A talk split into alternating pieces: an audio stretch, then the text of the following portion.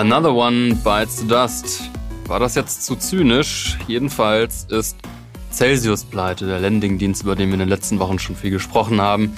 Das Unternehmen meldet Chapter 11 Bankruptcy in New York an. Was das genau heißt, besprechen wir gleich. Und auch, ob Anlegerinnen und Anleger noch eine Chance haben, an ihr Geld zu kommen. Und damit herzlich willkommen zum BTC Echo Recap Podcast. Wie immer begrüßen euch aus dem Studio in Berlin ich, David Scheider, Redakteur bei BTC Echo und mir gegenüber sitzt Sven Wagenknecht, Chefredakteur bei BTC Echo. Moin Sven. Moin David. Wie immer unser Disclaimer, die hier dargestellten Analysen stellen keine Kauf- bzw. Verkaufsempfehlung dar. Sie geben lediglich die Meinung der Redakteure wieder. Und noch unser Hinweis in eigener Sache. Unsere neue Review-Section zu Börsenbrokern, Wallets und Steuertools ist auf BTC Echo online. Ganz gleich, ob Binance, Coinbase oder Ledger – wir haben für euch die wichtigsten Anbieter unter die Lupe genommen. Dazu ist aber auch eure Meinung gefragt. Wie gut oder schlecht ist die Benutzeroberfläche? Wie fair findet ihr die Gebühren? Gibt es Probleme bei der Einzahlung oder Abhebung? Wie schnell hat der Support geholfen? Teilt eure Erfahrungen mit der Community und helft dabei, den Crypto-Space sicherer und besser zu machen. Und dann nichts wie rein in eine heute wieder sommerliche Episode des BTC Echo Recap Podcasts. Wie meistens gibt es heute auch vier Themen auf die Hand die eben erwähnte Celsius-Pleite, dann sprechen wir über neue Inflationszahlen aus den USA und auch der EU. Ähm, die Frage ist, werden die bald zweistellig? Am Ende gibt es noch einen kleinen Blog zu Mount Gox. Die alten Hasen unter euch werden wissen, worum es geht. Die Jüngeren holen wir dann natürlich auch ab. Ähm, ganz interessantes Thema auf jeden Fall. Wir starten aber rein mit altbekannter Bitcoin-Kritik und die ist nicht immer angemessen, oder Sven? Immer seltener, zumindest in letzter Zeit, ist mein Eindruck auf jeden Fall, lese ich immer öfter Artikel, Kommentare, Interviews, gerade in den letzten Wochen noch mal verstärkt, wo wirklich sehr scharf gegen Blockchain, Kryptowährungen, das Web 3.0 ja argumentiert wird. Und ähm, besonders auffällig war jetzt ähm, diese Woche in der Tagesschau eine, ein Zitat vom linken Politiker, Europaabgeordneten Martin Schirdewan, der dort gesagt hat, dass jeder vierte Bitcoin-Besitzer einen kriminellen Hintergrund hat finde ich schon mal heftig, diese Aussage. Ähm, so etwas kam jetzt öfter vor, auch von ihm, auch dass er gegenüber den Spiegel noch eine härtere Regulierung fordert. Das geht ihm alles noch nicht weit genug, was wir jetzt durch Mika und andere Verordnungen haben. Und ähm, da ist er nicht der Einzige, auch gerade Jürgen Geuter ist hier sehr bekannt als Netzwerkaktivist unter dem ja, Nickname auch Tante bekannt bei Twitter, wo er sehr fleißig immer austeilt. Und da fallen schon heftige Worte. Da geht es dann oft um dumm, schrecklich, äh, der Begriff Lüge wird äh, öfter äh, erwähnt, aber auch Finanzbetrug. Also da wird schon mit harten Bandagen gekämpft, um wirklich hier ja die Krypto-Enthusiasten zu diskreditieren, den ganzen Sektor zu diskreditieren. Und das ist schon erstaunlich, mit welch einer Wut hier anscheinend manche Menschen auf eine Technologie reagieren. Das kennen wir von anderen Technologien nicht. Also 3D-Druck, Internet der Dinge oder so, da gibt es nicht eine solche Front, sage ich jetzt mal. Und ähm, jetzt ist ja auch bekannt geworden, dass jetzt demnächst in London sogar eine Konferenz stattfindet, wo sich nur Bitcoin-Gegner treffen, um eben ja sich zu vereinen im Kampf gegen die Kryptoökonomie. Und das ist schon sehr interessant, wenn man überlegt, was sind denn die Argumente eigentlich, die hier immer ja vorgetragen werden. Und das sind eigentlich immer die beiden gleichen. Das eine ist Kriminalität, also Geldwäsche wird gefördert, Terrorismusfinanzierung. Und naja, da wissen wir eigentlich schon, dass das nicht so stimmt, dass der, der Anteil relativ gering ist, wirklich verschwindend gering. Das ist ja ein Vorwand dann, ne? Es ist ein Vorwand und wir wissen ja auch, dass die Verfolgungsbehörden dankenswerterweise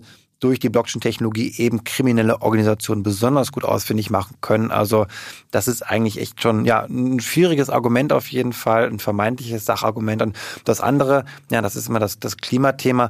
Auch hier muss man sagen, die allermeisten Blockchains sind ja auf Proof of Stake, was deutlich energieeffizient wäre, wenn wir unser Finanzsystem auf Proof of Stake Blockchains aufbauen würden. Natürlich, Bitcoin ist Proof of Work, das verbraucht viel Energie, das stimmt. Aber auch hier, da haben wir schon ganz oft drüber diskutiert, deswegen möchte ich das jetzt nicht so weit ausholen hier nochmal im Podcast. Ähm, gibt es ja gute Gründe, warum so viel Strom verbraucht wird und dass man natürlich das auch von regenerativen Energien machen muss. Da sind wir uns, glaube ich, alle einig.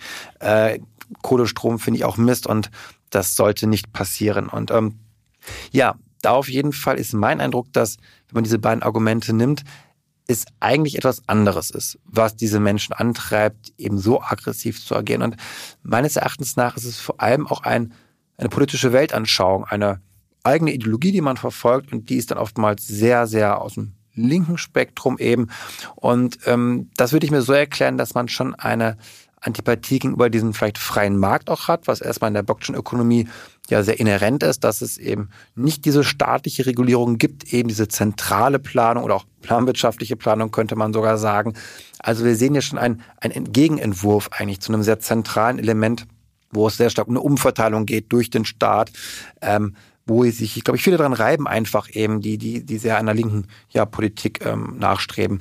Auch interessant ist hier so ein bisschen der Gegenentwurf von der Geldpolitik. Also gerade die Modern Money Theory, kurz MMT, ist ja eine neuere Form, die besonders eben auch in diesem Lager eigentlich ja sehr positiv gesehen wird, dass man eben durch eine kluge Steuerung, Geldmengensteuerung eben ausreichend Geld für alles drucken kann, ohne immer jetzt Angst haben zu müssen, dass die Inflation kommt. Und auch das ist ja etwas, was diametral zum Bitcoin-Narrativ steht. Also Bitcoin ist sehr knapp, ein, ein Store of Value, ähm, wie man ja auch schon sagt. Und das ist etwas, was eben, ja, genau im Gegensatz zur MMT steht irgendwie. Und daher passiert es, dass dann eben auch zum Beispiel Maurice Höfgen, du hast ihn schon mal interviewt, David auch, ähm, der arbeitet auch für die Linkspartei im Bundestag und ist selbst ein großer Verfechter von MMT und er ist ja eben auch absolut gegen Bitcoin. Und das ist für, für mich eigentlich eine, eine dominierende Erklärung, warum wir gerade eben aus diesem politischen Lager so eine, ja doch auch, auch, auch aggressive Haltung sehen, die eben vielleicht nicht immer so super sachlich mehr ist, sondern eben erklärbarerweise eben dadurch beruht, dass man eben seine eigene ja, Ideologie durchsetzen möchte. Ja, ist schon interessant, weil das irgendwie, wie du ja richtig sagst, schon so eine Art Vorwand ist. Und ich, ich meine, man kann ja legitime Argumente machen, warum man der Meinung sein kann, eine knappe Geldmenge ist irgendwie nicht gut und wir brauchen MMT. Das ist ja alles im Rahmen einer Debatte, die man so führen kann. Aber was mich persönlich halt ärgert, ist eben dann diese Argumente von wegen Stromverbrauch und Kriminalitätsbekämpfung so rauszuholen und das als Vorwand zu benutzen für Diskreditierung von Bitcoin, obwohl man eigentlich was vollkommen anderes sagen kann. So, was ich mir wünschen würde, ist, dass die Kritik eben einfach ehrlicher wird. Man kann ja der Meinung sein, dass Bitcoin Mist ist, dass, dass irgendwie die Welt ins Unheil stürzt. Wir beide haben da sicher eine andere Meinung, aber so kann man wenigstens darüber sprechen. Man kann irgendwie auf der gleichen Ebene diskutieren und muss dann nicht mit so Nebelkerzen werfen und mit Scheinargumenten um sich schmeißen und sagen, naja, es wird eh verboten, weil wegen Stromverbrauch. Ich meine, man verbietet auch keine Videospiele, man verbietet auch nicht das Internet oder Wäschetrockner, die alle Strom verbrauchen. Das ist halt eben einfach keine ehrliche, keine aufrichtige Debatte und ich persönlich würde mir das eben an dieser Stelle auf jeden Fall wünschen, ja. Definitiv, definitiv. Und den Diskurs, den müssen wir führen. Auch ich finde, es gibt ja durchaus vielleicht gute Argumente bei der MMT, die man sich anhören sollte und man sollte darüber streiten und diskutieren. Aber eben dann nicht irgendwelche anderen Argumente vorschieben. Ähm, das ist dann ein bisschen schade, zumal ich finde, dass eigentlich Blockchain und gerade Bitcoin eigentlich auch sehr viele Züge einer linken Politik haben. Also es ist sehr liberal natürlich, geht manchmal schon ins Libertäre rein, aber wir haben auch linke Strömungen. Denn damals, als das White Paper entstanden ist, da war die Finanzkrise 2008, da gab es Occupy Wall Street und viele der Demonstranten waren ja durchaus eben eher linksgerichtet, haben gesagt, wir müssen gegen was die Wall Street tun, gegen dieses Finanzkapital, gegen diese Übermacht der Konzerne. Es braucht ein alternatives System, was eben inklusiv ist, was alle Menschen einschließt, was Chancengerechtigkeit fördert das ist Bitcoin. Und ich meine, ja, wir leben in Deutschland, wir sind sehr privilegiert, wir haben den Zugang zu den Infrastrukturen, aber sehr viele Menschen auf dieser Welt haben das nicht. Und das finde ich dann auch mal ein bisschen wohlfall.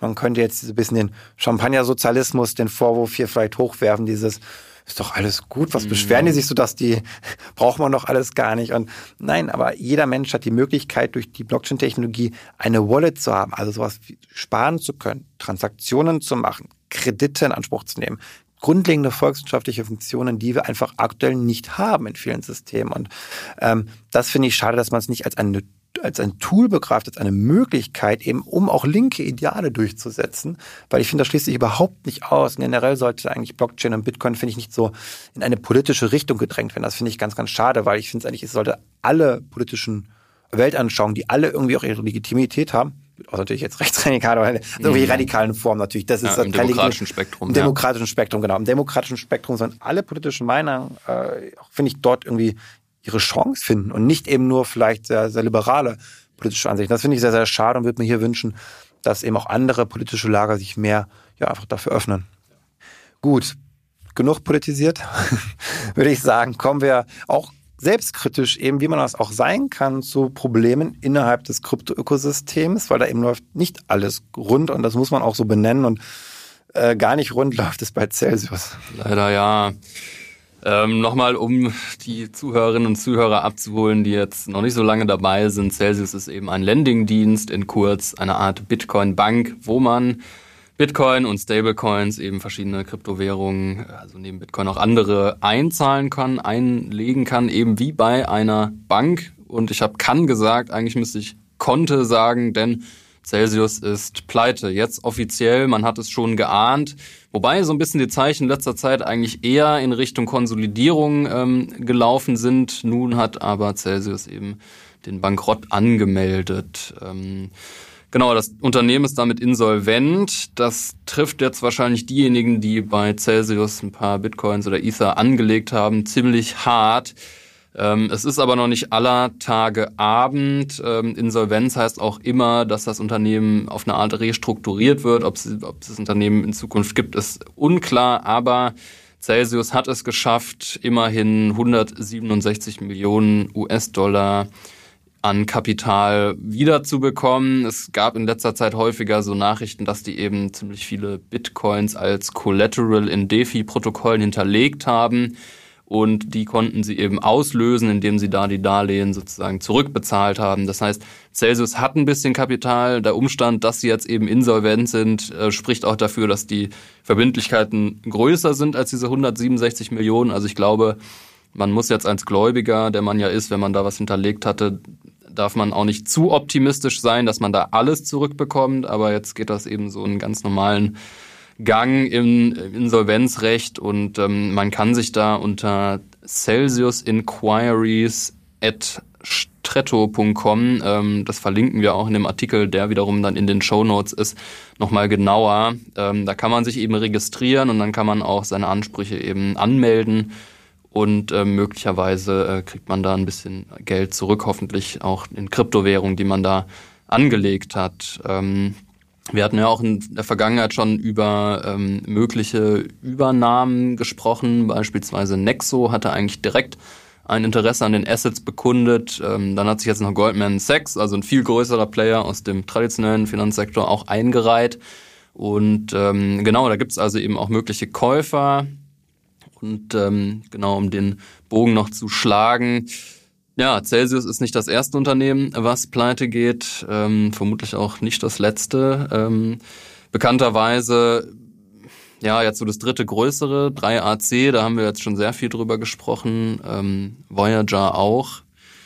Genau, und. Ähm, ist aber auch super spannend, was da gerade wieder passiert. Also 3AC, da sind irgendwie jetzt die, die Grüne auf der Flucht gerade so ein bisschen. So, die machen gerade den, den Marshall-Leg von Wirecard so ein bisschen. Mal gucken, wo sie untertauchen, welche Bärte sie sich wachsen lassen. Ähm, könnte auch noch ein Krimi werden. Ich glaube, da wird es bestimmt noch mal hier eine Geschichte zu geben. Also auch gerade so Filmstoff, das wird ja so viel generiert irgendwie. Also ich glaube, wir können es bei Netflix demnächst auf den einen oder anderen Krypto-Doku zum einen, aber auch Krypto-Film oder Serie, glaube ich, freuen. Das, das würde ich drauf wetten, gerade. Schon filmreif.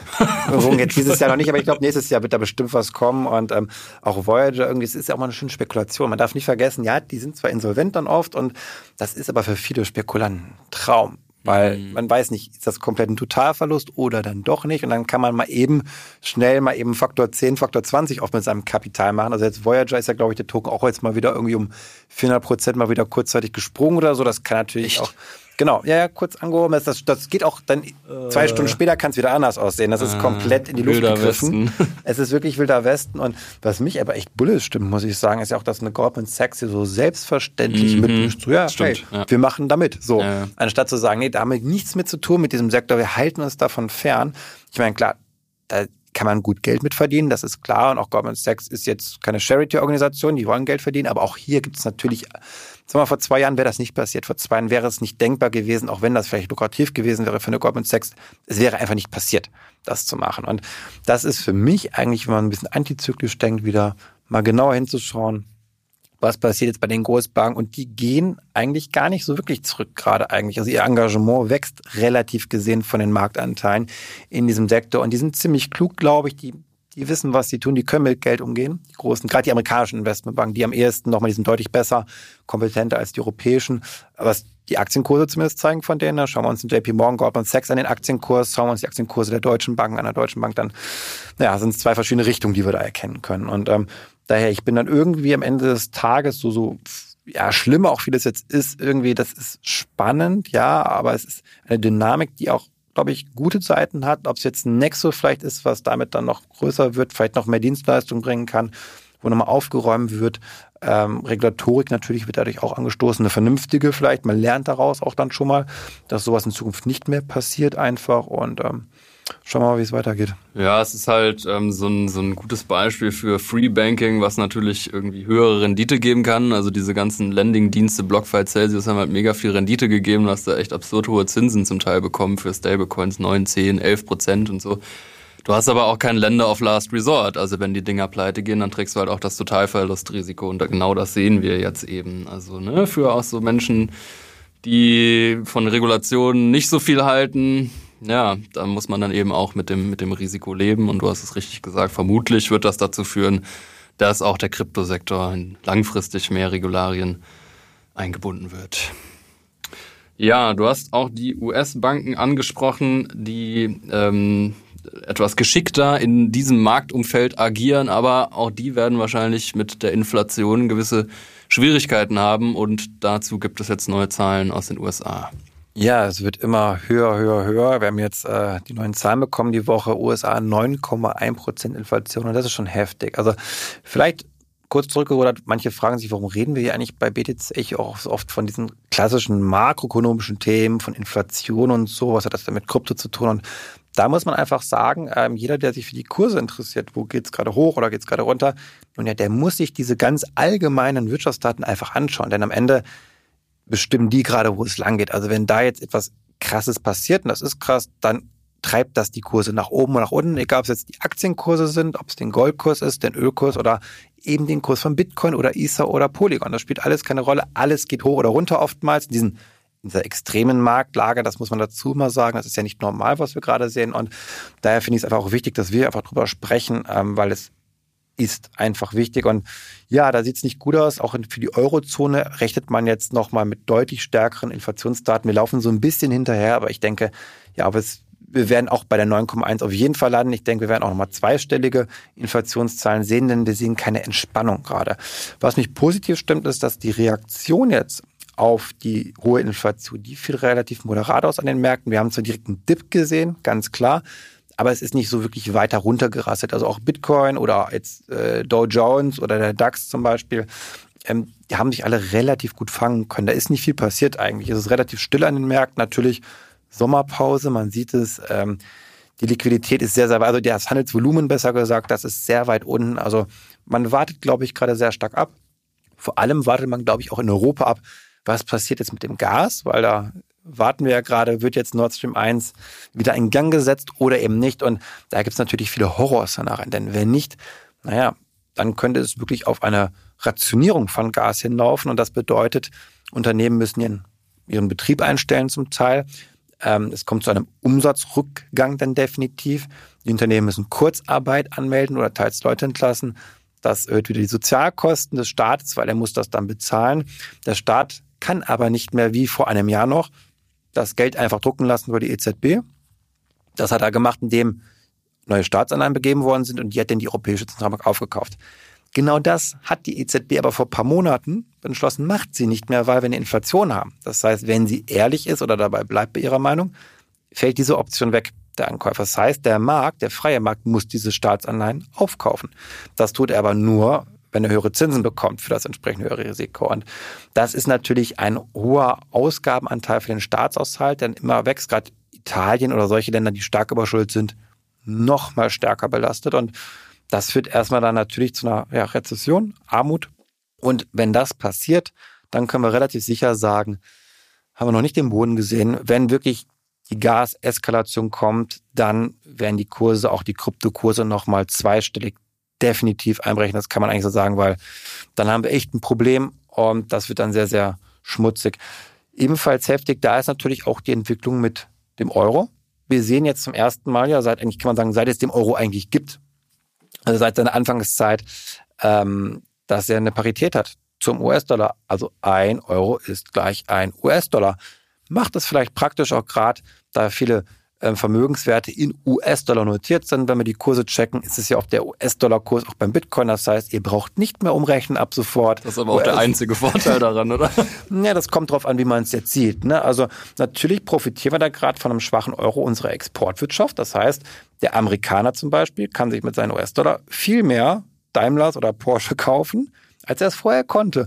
Umgekehrt wollen wir jetzt das iPhone haben aus den USA, haben wir ein Problem. Wir müssen also wieder mehr Euro aufwenden, als wir es vorher mussten, um halt das iPhone zu kaufen. Also es gibt zwei Dinge, Import, Export. Gerade für exportorientierte Nationen wie Deutschland ist dieser schwache Euro gar nicht mal so verkehrt. Nichtsdestotrotz sind hier auch Grenzen gesetzt einfach und es zeigt schon mal, wie schlecht es auch aussieht, weil hier stimmt der Markt ab und der Markt sagt, Europa hat anscheinend, oder die Eurozone in dem Fall, größere Probleme, als es die USA haben. Die USA sind dann jetzt doch einfach nochmal sicherer, stabiler, als jetzt eben gerade die doch mal problematischer, nenne ich es jetzt mal verschuldeten Euro-Länder, Europa, Fra äh, Italien, Frankreich hier vorerst zu nennen. Und ähm, das ist schon heftig. Und das zeigt für mich nochmal ganz grundlegend, hey, so stabil, wie es dann doch immer wieder heißt von den Notenbanken, ist unser Fiat-Geldsystem nicht. Da gibt es schon noch mal größere Schwankungen, als immer so gern dargestellt wird. Und deswegen mehr denn je für mich heißt das wieder auch Bitcoin zu haben. Das ist eine, eine manchmal falsche Sicherheit, glaube ich, in der wir uns hier wiegen. Wir sehen es gerade aktuell, wie schnell da Entwicklungen voranstatten gehen und daher, ähm, ich glaube, langfristig profitiert die Kryptoökonomie von dieser Verunsicherung an den Märkten, von der hohen Inflation, auch wenn natürlich erstmal alles logischerweise nur noch nach unten geht, Risikoassets runtergehen. Ja, vielleicht erklären wir nochmal kurz, warum dann gerade jetzt eben Bitcoin fällt. Vielleicht fragt sich der ein oder andere Zuhörer, Bitcoin ist ja ein begrenztes Asset und man denkt, naja, jetzt kommt die Inflation, also strömen alle in Bitcoin. Ist aber gar nicht so. Woran liegt das, dass Bitcoin jetzt auch mit den anderen Assets fällt, deiner Meinung nach? Genau. Es gibt aktuell in einer Krise oder einem Schock gibt es nur einen Weg und der heißt in Richtung Liquidität. Alles wird veräußert sozusagen. Es spielt auch keine Rolle, ob wir jetzt über Aktien reden, über Bitcoin reden, selbst Gold. Also muss man sich mal vorstellen, Gold ist ein Inflationsschutz langfristig gesehen, aber auch kurzfristig eben nicht unbedingt, denn auch Gold fällt in einer Extremsituation. Also das darf man nicht vergessen, gerade den Kritikern muss man das, glaube ich, immer wieder auch vorhalten. Und natürlich wird Bitcoin als Risikoasset wahrgenommen. Es hat noch nicht den Ruf als Safe Haven. Es ist sehr liquide. Und wo sparen die Menschen als erstes? Wenn sie einen Häuserkredit haben, muss den Häuserkredit bedienen. Ihre Altersvorsorge, ihren Riester-Rentvertrag, wenn sie weiter bedienen. Sie müssen einkaufen, sie müssen tanken und so weiter und so fort. Das erste, wo man spart, ist Bitcoin, sind Kryptowährungen das ist optionale Anlage, Anlagemedium, kann man sagen. Und ähm, daher, es wird einfach Geld entzogen. Wir haben eine ganz große Geldmenge aufgeblasen, gerade durch Corona natürlich, die ganzen Gelder, wir haben die Notenbankbilanzen, die Geldmengenaggregate M1, M2, M3, die sind hockeystickartig nach oben gegangen. Und was wir jetzt machen, ist einfach wieder Liquidität rauslassen. Und da fließt natürlich auch im Kryptosektor einfach Geld ab, das ist aber jetzt sozusagen nicht eine Dysfunktionalität von Bitcoin, sondern es ist aber dieses makroökonomische Event und da kann sich auch Bitcoin einfach nicht entziehen. Ja, Cash ist King in solchen Zeiten, das stellt man immer wieder fest. Ja, ob Cash King ist oder ob die Leute dann doch lieber ihre Bitcoins haben wollen, mit der Frage müssen sich auf jeden Fall ähm, bald die Gläubiger und Gläubigerinnen von Mount Gox auseinandersetzen. Mount Gox, ähm, das haben wir lange nicht mehr gehört. Für, ich habe es ja schon angedeutet, die alten Kryptohasen, die wissen natürlich, worum es geht. Für die Jüngeren ganz kurz nochmal zusammengefasst, was ist Mount Gox? Mount Gox war in den Anfangstagen von Bitcoin die erste und eigentlich auch erste äh, große ernstzunehmende Bitcoin-Börse. Eine Börse, die in Japan registriert war, die gibt's nicht mehr und vor allem ähm, anfangs durch Magic-Karten bekannt. Also Mount Gox steht für Magic the Gathering Online Exchange und irgendwann haben die gemerkt, dass es noch andere Arten gibt, wie man sammeln kann, nämlich digitales Gold und dann sind die umgeschwungen auf Bitcoin. Das ging auch ganz gut bis zum Februar 2014 dann sind auf wundersame Weise 850.000 Bitcoin von dieser Börse verschwunden. Die Betreiber sagen, die wurden alle gestohlen.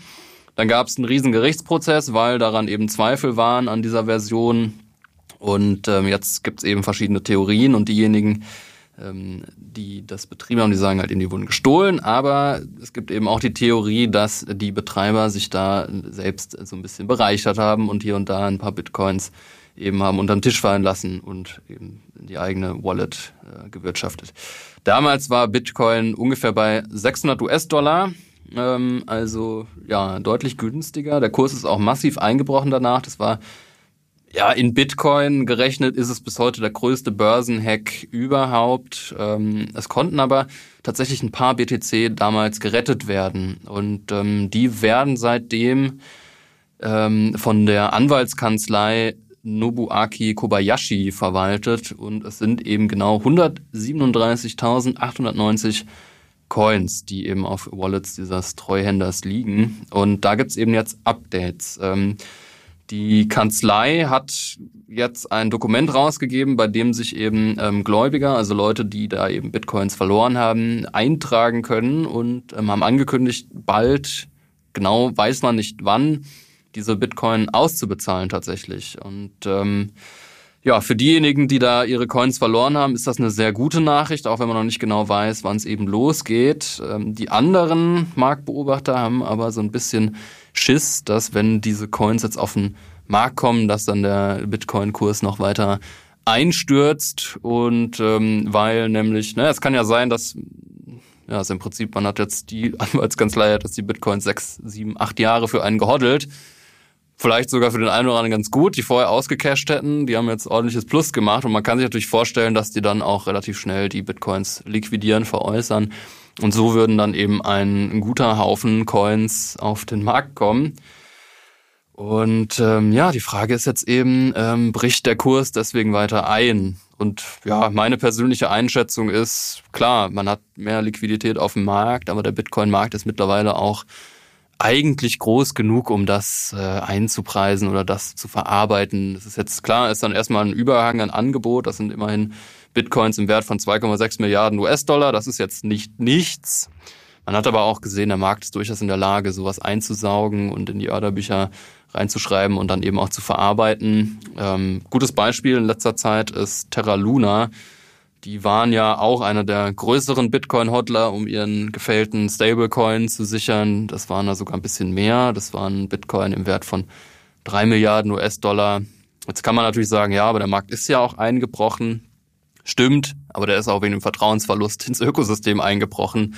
Nicht nur, weil da eben so viele Bitcoins liquidiert wurden. Ich glaube, man kann da entspannt sein. Also ähm, es würden ja nicht alle von heute auf morgen äh, erstmal liquidiert werden. Das heißt, selbst wenn die Hälfte es sofort machen würde, was ich schon ja. nicht glaube, sprechen wir von 1,3 Milliarden US-Dollar, bei der Marktkapitalisierung von Bitcoin ist das auszuhalten. Also da bin ich wirklich entspannt. Ich glaube, da haben wir andere Probleme durchaus gerade, die den Kurs treiben. Das eher weniger. Es ist dann ja, für viele, ja, einfach natürlich eine schöne Überraschung dann, das wieder zu bekommen. Hattest du Coins bei Mount Gox?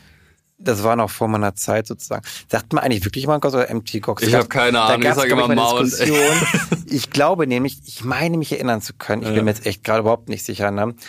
Wir hatten aber, ich hatte das auch mal gesagt, meinte, nein, das kannst du nicht sagen, das ist nicht Mount Gox, das ist MT Gox, das, das wird nur sogar. Ich glaube, also, jeder weiß, was gemeint ist. Vielleicht, so genau, falls es hier irgendwann sagt, oh mein Gott, wie kann man das sagen? Also, dann sagen wir MT Gox und ja. vielleicht kann man es ja trotzdem sagen, Mount Gox und dann, dann sind alle glücklich. Ja, ja fürs nächste Mal MT Gox. Ähm, ja, damit sind wir auch durch für diese Woche. Ähm, knapp eine halbe Stunde im Kasten. Und wir verabschieden uns und ihr hört uns natürlich wie immer in sieben Tagen.